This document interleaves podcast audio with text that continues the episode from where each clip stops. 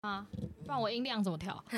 这我不要然随我着这你的远近在那边 DJ 抓了 B 吗？ DJ 开始抓 声音。真的是抓的臂哦。 Hello，大家好，我们是都想知道的。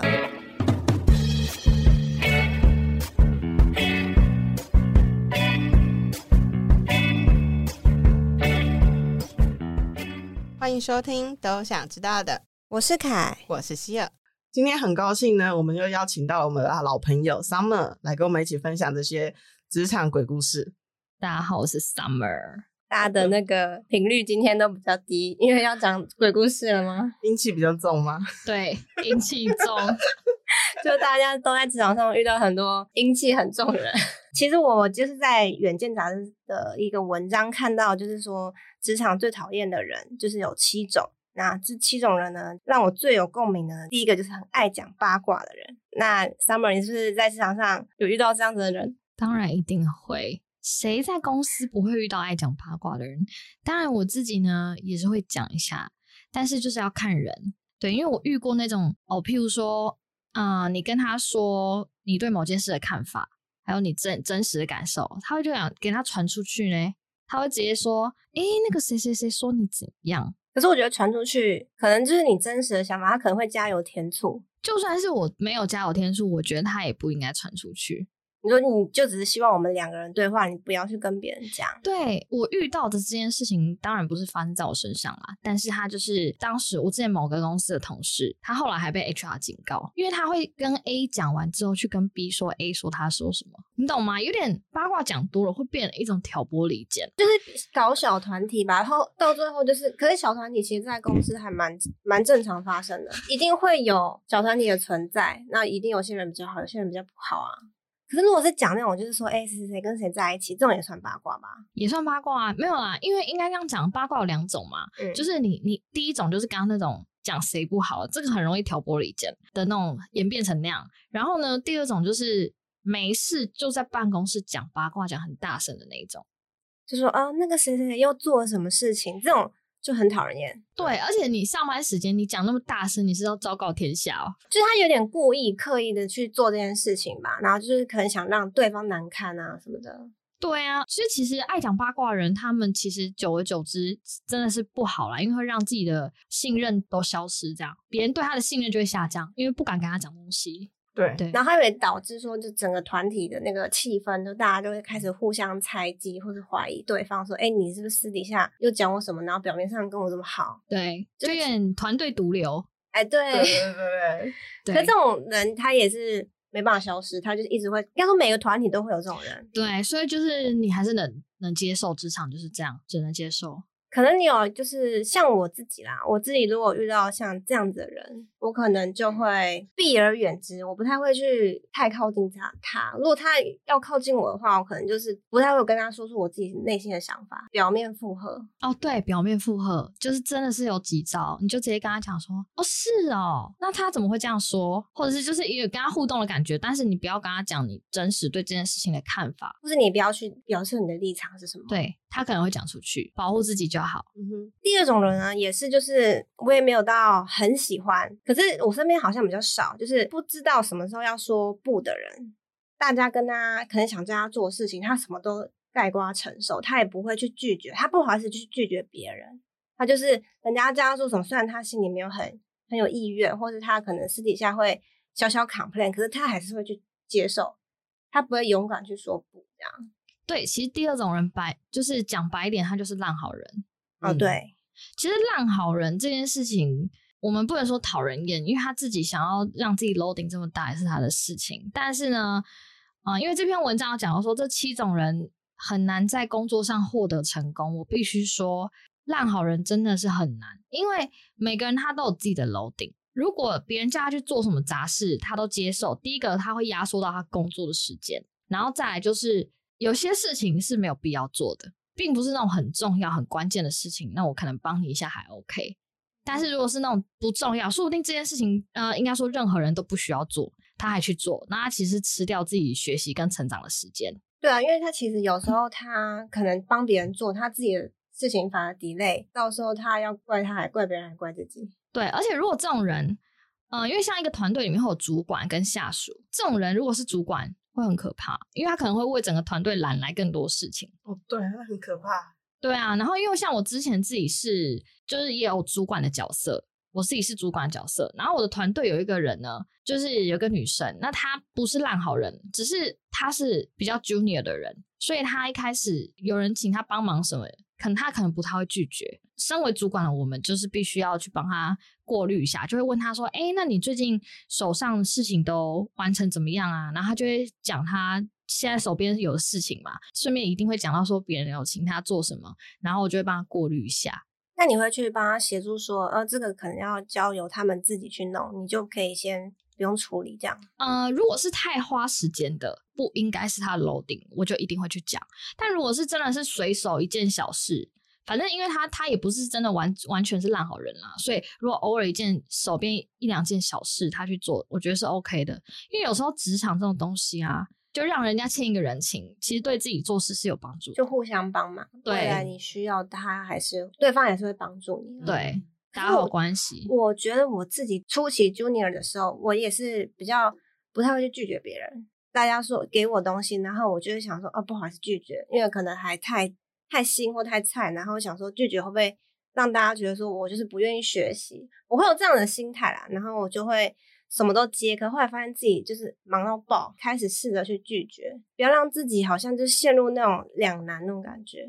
哎、我觉得这个一定要分享，因为很多人想说好，我不要当众人，可他就真的不会拒绝。真的，要不要分享一下你们之前怎么去拒绝？你怎么学会拒绝的？真的就是勇敢拒绝啊！就是说，哦，我现在自己手边的事情很 loading 也是算很重，那可能就没有办法帮你。其实你是勇敢开这个口，你要勇敢去开这个口，因为你永远不讲，人家就觉得你一直接，他就觉得你可以，他就一直丢给你，就会变成这种的状态应。该是说，因为他不知道你的 schedule，对，所以他永远就觉得哦，你好像 OK 了，然后你好像都没什么事了。哦，对我跟你讲，这边呢、会有两种情况，嗯，一种是真的不关你的事，是别的部门把你当小妹，别的部门的可能比较职位比较高的人他们这种就真的是拒绝，因为这就是杂事。对，但是当然，你拒绝你不用说啊，我不要或什么，真的你可以有个说法，比如说，啊那我可能要先确认一下我现在手边的 schedule，我才能跟你确定之类，就是这种用这种方式，你可以不用当面说不。如果有一些很害怕当面说不的人，可以用这种方式。第二个情况呢，是你主管交办你事情，呃，我觉得要看人啦，嗯我们不能说主管给你你事情太多，你都可以说不，但是要协调。对，因为有些人他不是呃其他部门随便杂事丢给他，他不会说不，而是说公司。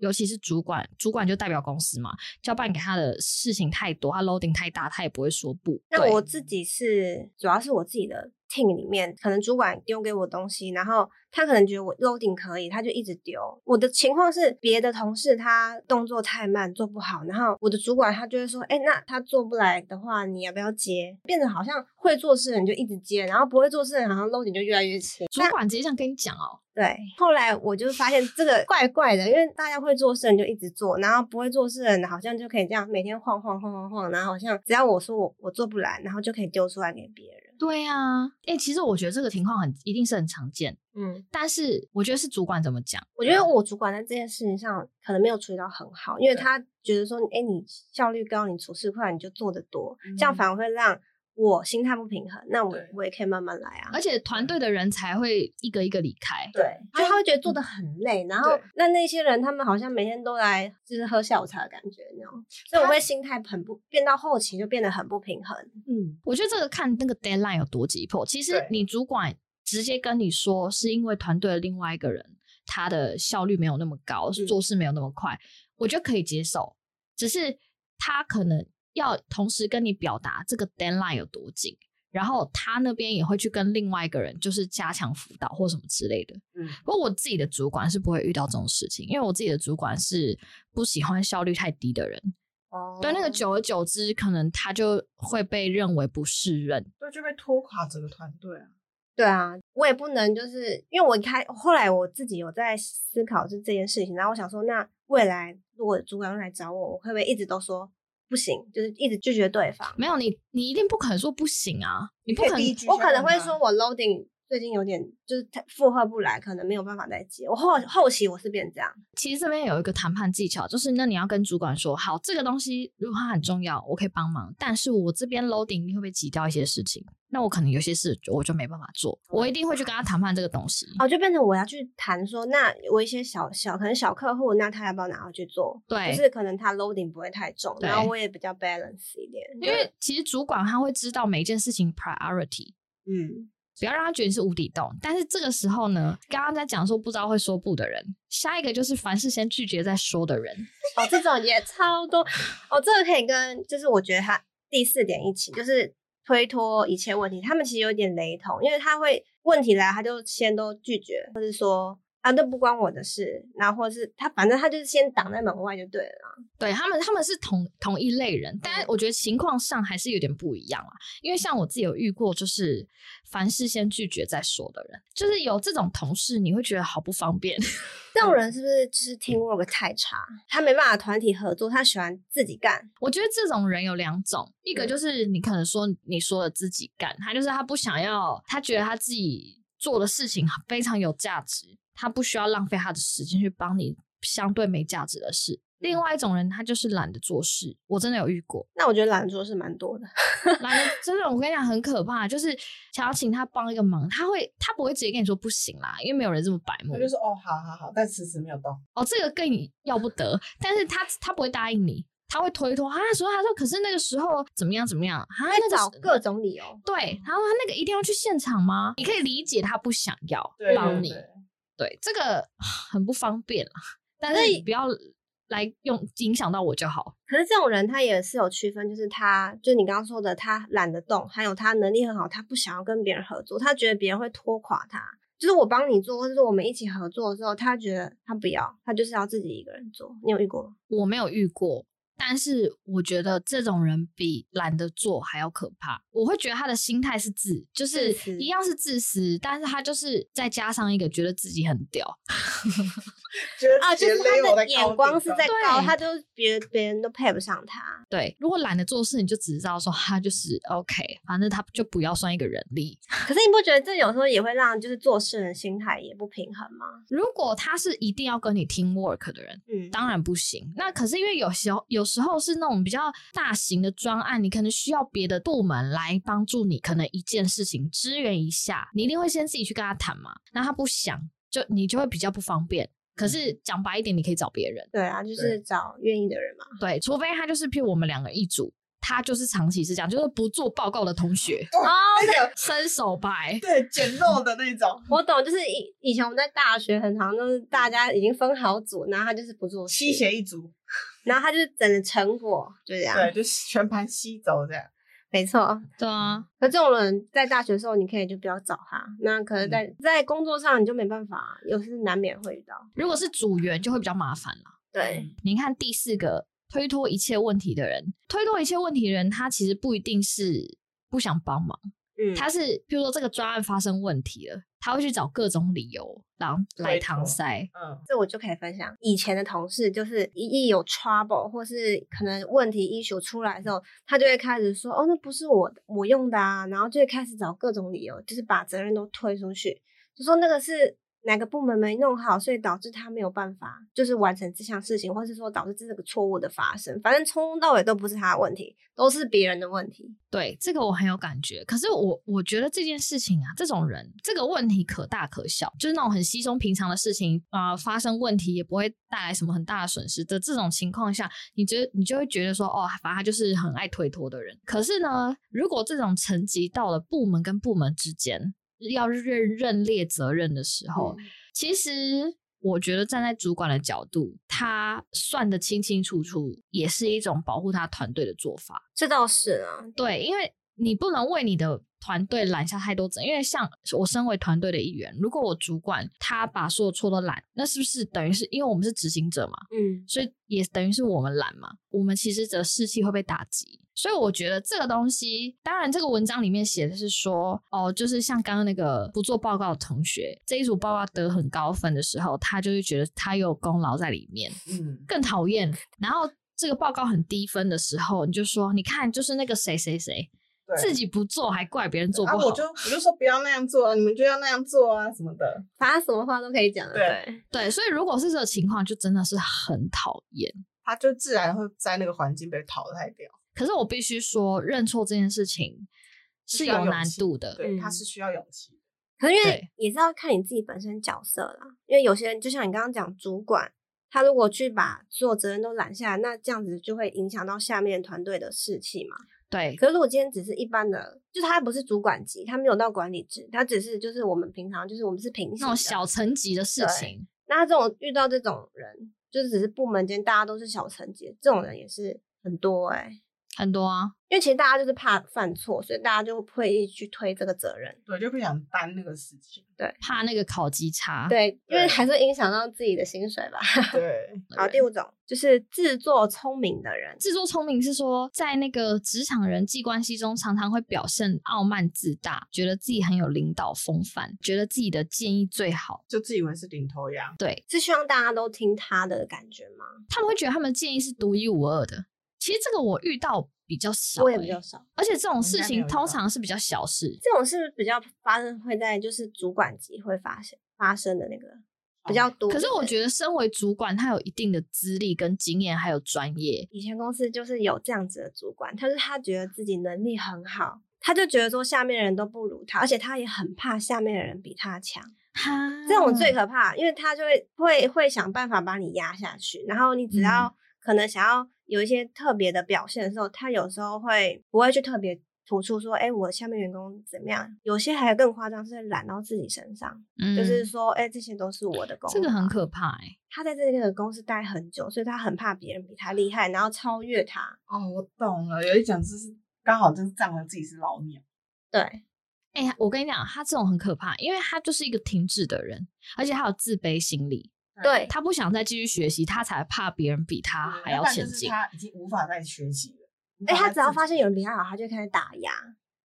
哈所以我就觉得嗯那时候我就有观察到，就是他是个主管，他也做这样的事，那他下面的人也真的是流动率还蛮高，因为他的团队就不会成长啊。对对啊，哎，大家发现自己做一些事，然后可是得不到一些他应有的回馈的时候，他就会觉得那我干嘛？我就摆烂啊或是离开啊。对，这种人就不适合当主管。没错，这是很可怕。第六种人，情绪化的人，哎呦，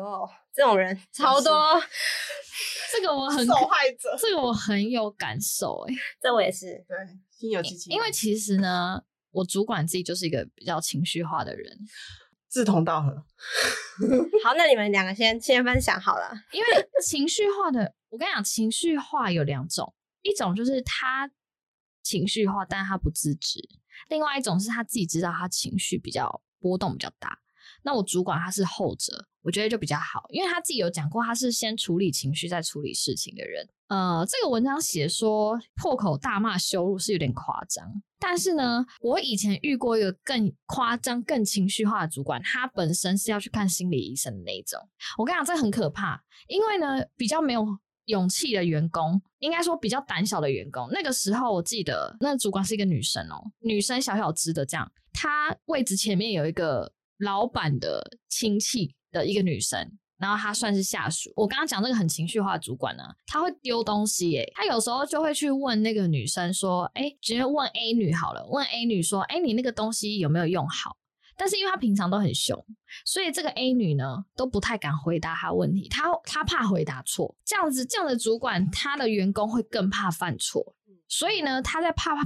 讲错话的情况下，他会想说自己要先厘清正确正确的事情，事实是什么，他才要讲。可是因为这样要花一点时间，所以他中间都没有回他，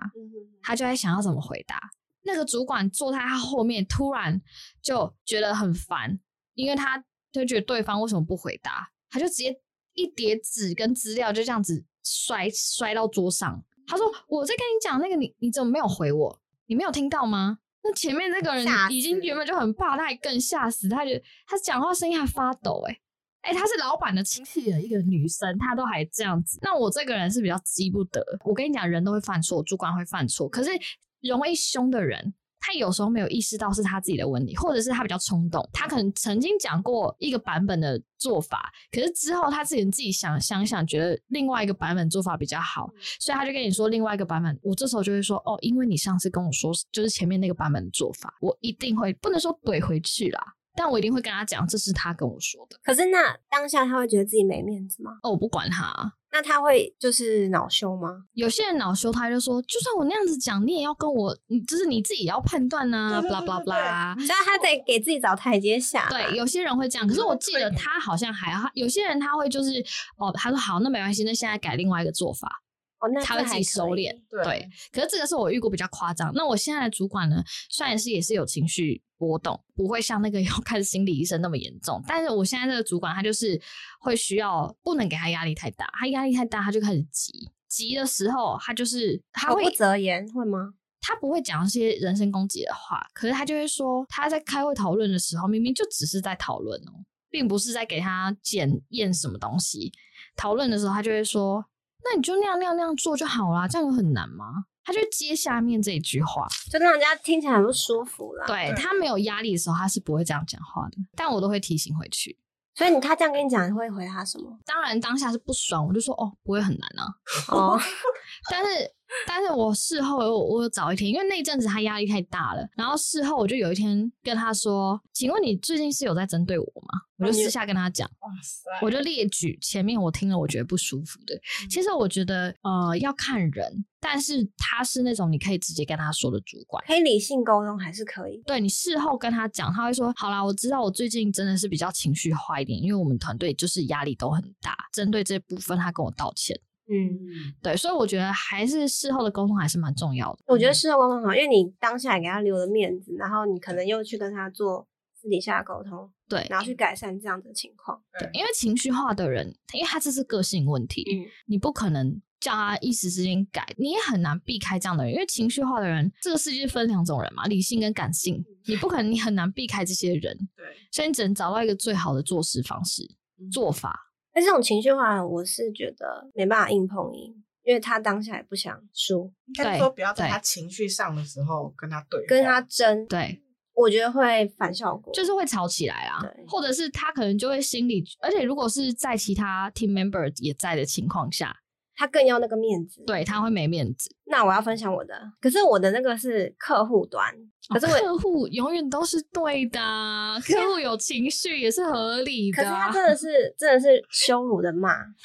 就他是怎么骂？很夸张的那种，就是他就会觉得我们做事人都是白痴。他的骂，而且是会在开会上、啊，或是他的信信件，他写都会用字都会，好像你就是什么都不会，然后一无是处。他真的是这种写法，不管对谁哦，就是可能他的平行阶级可能也是主管级的，他也会这样子写没有，或是公开开会的时候，他也会这样子，算针对吗？可他对每个人几乎都是这样。像他说你听不懂人话吗？就是会这种你情是绪你化，是对厂商这样吗？没有，就是客户对对啊，哦就是你们是厂商嘛，对他用字的那个方式，就让大家很不舒服、啊就很。极端。因为文字已经没有本身已经没有温度了，对，然后他又，而且我曾经还真的有被，当下是没有哭，可是我就是事后我没办法承受那个他骂我的那个压力，就是同事主管说哦，他讲话就是这样，当下也是觉得没有感受到那么深，可是真的是面对到的时候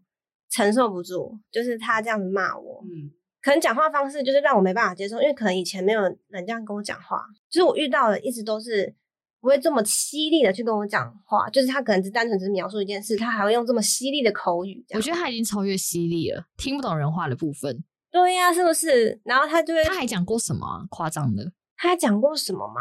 嗯，我想一下，脑子有洞，有类似，就侮辱性的，而且他还甚至有就是人在身攻击哦。在那个公开场合还会骂脏话，我也这个我也很不能接受，就是开会你还骂脏话这样。就是没品啦。讲白一点，他就是人品有问题。对，没错，对，然后我就觉得，老师他现在还是就是我们的客户端嘛，然后我就会我自己默默的，我有发现到他这样的讲话方式，让我形成一种压力，面对的压力，让我很讨厌去面对客户，就为了他这个人这样。哦，就是有阴影啊，对，求阴影面积。那么大片，就是超大 片。乌云片。可是你们公司不会挑客户吗？我们没办法挑啊。哦，哎拍这部剧的，嗯，因为刚才说我们产业就是比较封闭式的产业，反正纯粹就是他个人的问题。因为其实我的主管还有我的同事，他们都说真的是他个人的问题，对啊我们没有怎么样。而且有时候他会乱骂，他也搞不清楚情况，他就会直接回信，然后说搞什么你你们都没有确认清楚。然后可其实是他们没有确认清楚。对他也不知道发生什么事，他就直接看到邮件就回信，他都没有厘清。他是我就是跟我主管解释好可怕发生什么事，他说哦那是他们的问题啊。对，所以其实我觉得你不用把这压力揽在身上，欸你真的是见人说人话，见鬼说鬼话就好。因为这是鬼故事，因为他是第一次遇到，对他我那是个第一当次下那个情绪下来的时候，因为没有处理过的经验，所以他不知所措，他就会觉得就是会扛我不知道怎么，么办，可是就是你在你来之前，其他人就已经知道他个性这样啦。就是因为你们纵容他这样，所以他才会没有，那改不了，那个就是神经病。不然我我刚刚讲的那个主管，他也不用去看心理医生。好像这样讲也是对啊，你他就是改不了，就是会有这种人。他如果可以改得了，那他早就已经每个人都可以走向完美。嗯，因为每个人如果他的个性品格都可以雕琢到最完美，那就是早就已经世界太平了。可是他好像对他们自己的员工也是这样，对啊呀、那就是他自己的个性使然，我跟你讲，他连对外部的人都可以这样，那你就想他这个人他的私生活更个恐性怖。上是可能。可是我有听说他就是在家里面好像是比较温和，不觉得反差很大？这个我们都不确定啊，可是就是可能他想要塑造他这个威严的感觉吧。那就是他的问题、欸。对啊，的确有人他这个个性只有在职场上，他可能觉得大家兵戎相见，就是职场如战场这样。我不知道啊，我不知道他经历了什么啊，因为可能他本身也是对岸的人，哦，真的假的？对，所以他可能我觉得可能风在格也风不一格样同风格不同，哦，有可能哦，，因为每个地方的职场文化都不不一样。可是因为我有听，就是我同事他没有跟我说，因为他们可能客户端的那边的风格就是打骂情势，就每一个人都很凶，我主懂管凶，然后所以下面的人就会跟着凶，然后他们都是骂来骂去，这样凶来凶 去，比较红海式的文化对，就是没办法，好像他们就是要这样子，好像下面才会听话的感觉。对。可是我我也必须讲，就是很多台湾企业也是这种方式，嗯，我后传来产我有对发现，因为我可能之前待的都是科技，也没有待过传，就是那种比较传统的行行业。然后他们真的就是凶，你们就是凶，对，在台湾也是，因为台湾企业都传统这产业样就。是师傅为大嘛，就是哦，我今天带你，就是我嗯是你师傅之类的，而且他们里面的资历都蛮久的。反正呢，这个我现在就是有开始适应啦，适应就是去面对这样子的人。嗯，而且我主管跟我说，你如果去已经可以承受过这样子的人了之后，你之后应该就也不会再遇到你就这个无更敌夸，对，他就说你就无敌，你不会再遇到更夸张的。我好像想想，好像就是心理心理的素质又在提升。对啊，你就当做就是修行啦。对啊，第七个是过于政治谋略的人，很可怕。政治谋略哦，我跟你这一讲点，我就政比治较谋略是什么？就嗯是小圈圈，就是像我我曾经遇过一个一个部门里面分三团呢、我们才一个小部门，我们不是那种十几个人的大部门呢、很可怕，分三团你。们是互斗吗？他们是想要互斗那种感觉吗？呃，没有到互动，因为嗯毕竟是同一个部门的。嗯可是你在很多团队合作上就会变得很多障碍。就是我曾经就是我们团队成员有一个人，我们就简称 A 好了。A 之前手上有一些任务转到我的手上，后来我的部门主管，因为是我是部门主管找去的，就挖过去的。然后他救的人一定就是觉得我们是同一国嘛，我们部门主管也是刚去不久，后来公司 reorg，他就变部门主管，旧的人就会不服嘛。而且我那个部门主管他是一个很直接的人，他有什么想法他会直接给建议。其实我觉得这个东西也是要拿捏好，不然别人会觉得你踩线嘛。反正就在在这个过程中，好，那个 A 女手上有些事情要转到我手上，我一定会去问她说，那这个你们以往是怎么做的？我一定会参考做法，跟我现有的资源，然后来考考虑怎么样 SOP 最好。他第一时间他不是教我怎么做，他第一时间是跟我说，你就那个怎样怎样就好啦，这个没有这么政治，你放心。 没有人在跟他玩政治、欸，我就单纯只想要跟你们确认，他自己主动提了政治，对，他自己讲了“政治”两个字，哇塞，他就是活在那里面的人啊，对他就是他们整个，因为我跟那个部门主管，我们以前之前就认识了，我不懂为什么他们那边原本的人就是会这样，可是而且我是第一次遇到这情况，所以环境造就他们变成这样。因为每个人都有自己做事的方式。嗯那当你一个部门里面还有分组的时候，难免会产生一些竞争，或者是只要是同一组的，你你自己部门你都会保护你自己部门利益了。嗯同一组的可能也会多少会，譬如说是拆分就是 loading 的时候，有一件事情可能需要大家口问，那彼此的项目都要先列清楚，嗯或者是先讲好。那可能在这中间如果没有谈好，可能就会有一些，反正就一定还是会有分小圈圈啦，谁跟谁比较熟啦。这一定会啊。嗯，对我那主管他又是比较后面去的，可是通常就是他会觉得他是空降吧，他不是一去就是主管，他一去其实大家是平行的。可是就是因为平行，然后他晚去，然后觉得说凭什么你上去？会不会有这种想法？有可能，可是他不是一去就是主管，他是呃过一段时间，那时候主管都老板，他是过一段时间他才成为主管的。嗯，我真的觉得还好他是主管，因为我知道他的个性。嗯哼哼哼，对，呃，因为其实像我们这种职，就是这种工作，我们比较 marketing 类似这种，最好就是大家一起 brainstorming。嗯，对，对，但是他就是以前的团队会让我觉得好像没有一个参与感，就大家分好工作就各做各的，就是开始有政治问题。反正一开始我一进去就觉得啦，就有这样深刻的感受到他对们所谓的政治，政治问题很可怕，因为政治问题就有可能会让大家变成上面的七种人。对对，而且会什变么得像势很变得很势利，对不对？你不能说他是势力，因为势力势力是有点就是 follow 有权力的人，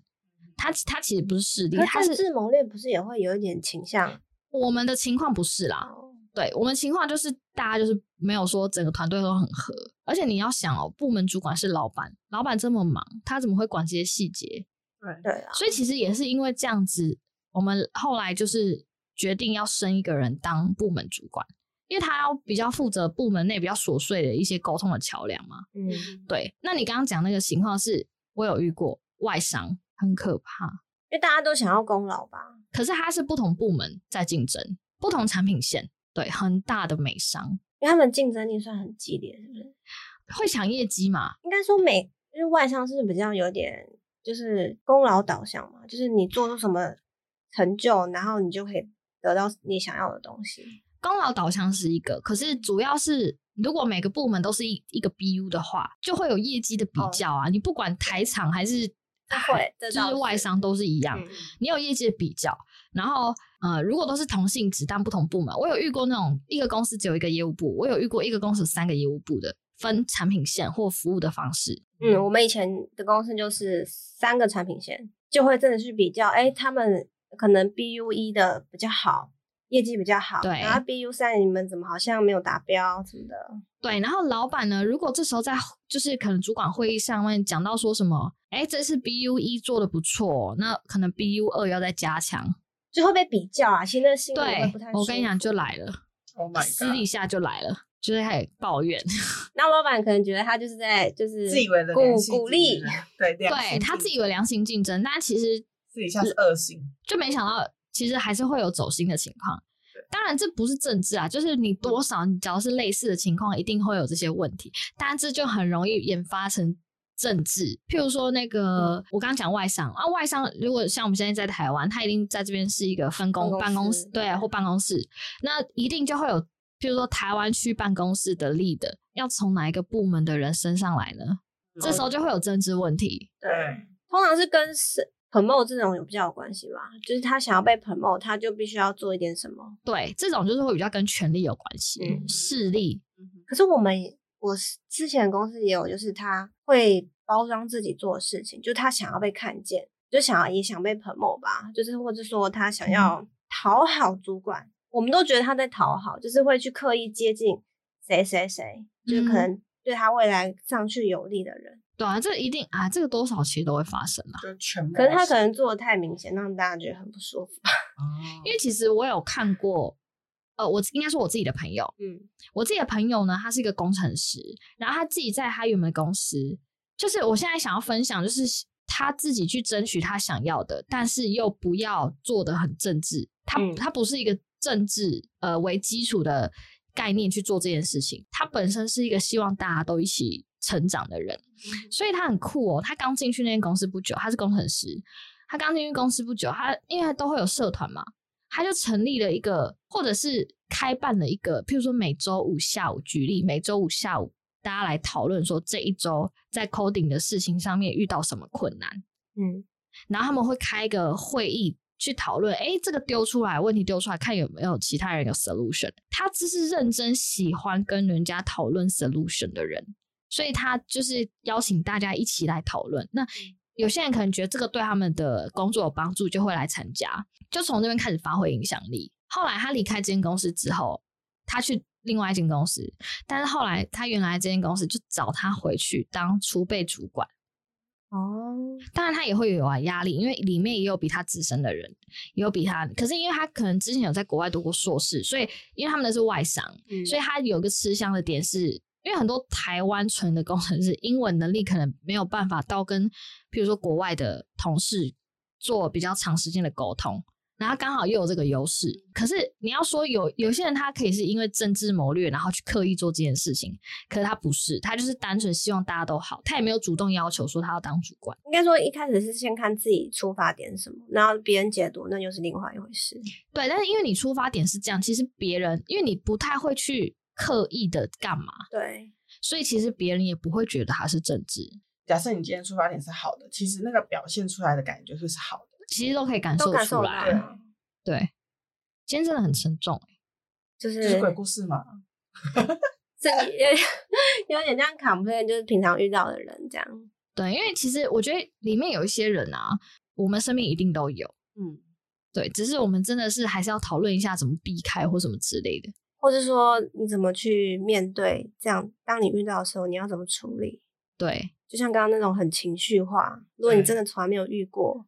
然你后要或怎么办？对？然后嗯对怎，么因为办万一今天是一个稍微心灵脆弱一点的，他承我接很脆弱，他承接不住的当下就会崩溃了，就会自我哦崩溃，啊，就直接哭。但除我了哭我有之外，他可能就是从此他的心他会就立是马对离的职，他会立马离，有些人会真的立马离职。对，立马离职还算是一个洒脱的状态。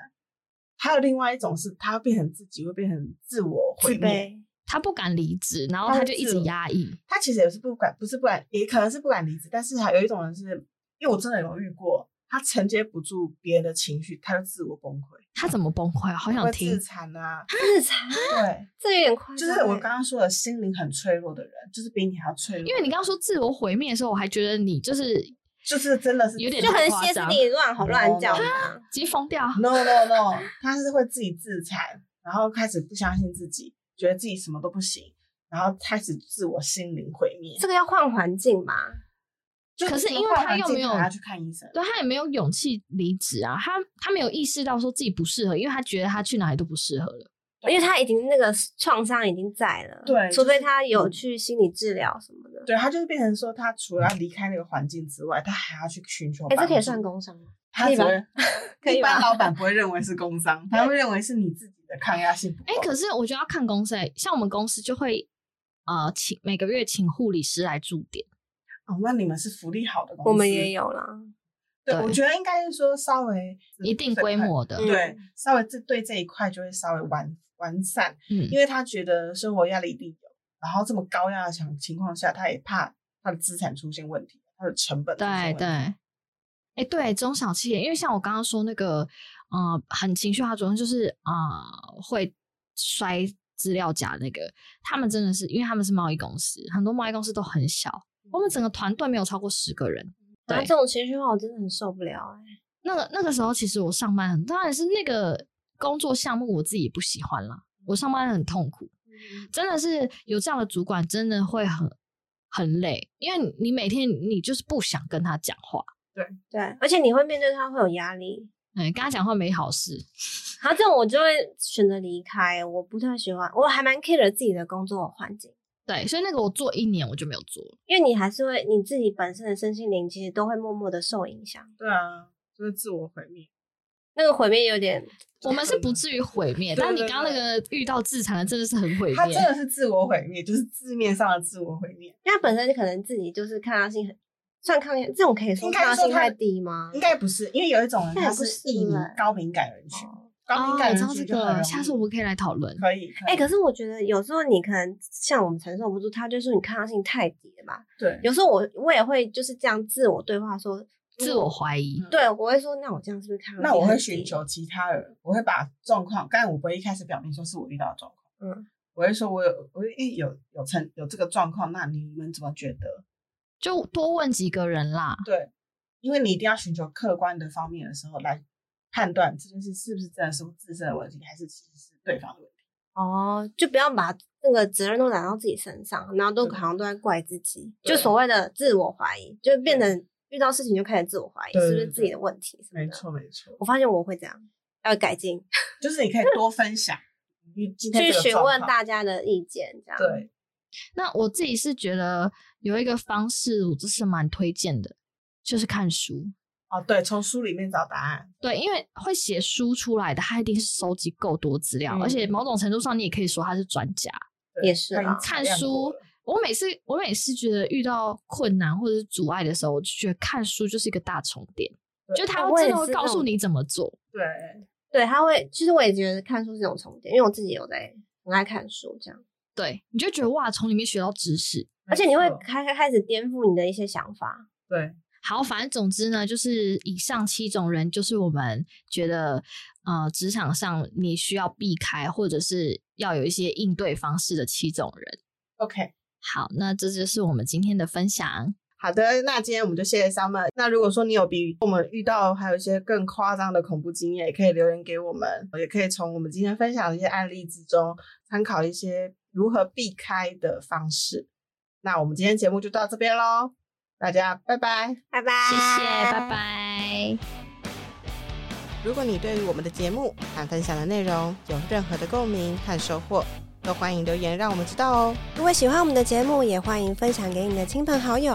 也别忘了记得按下订阅，给予五星评价。你们的支持是我们很大的动力哦。那我们下次见喽。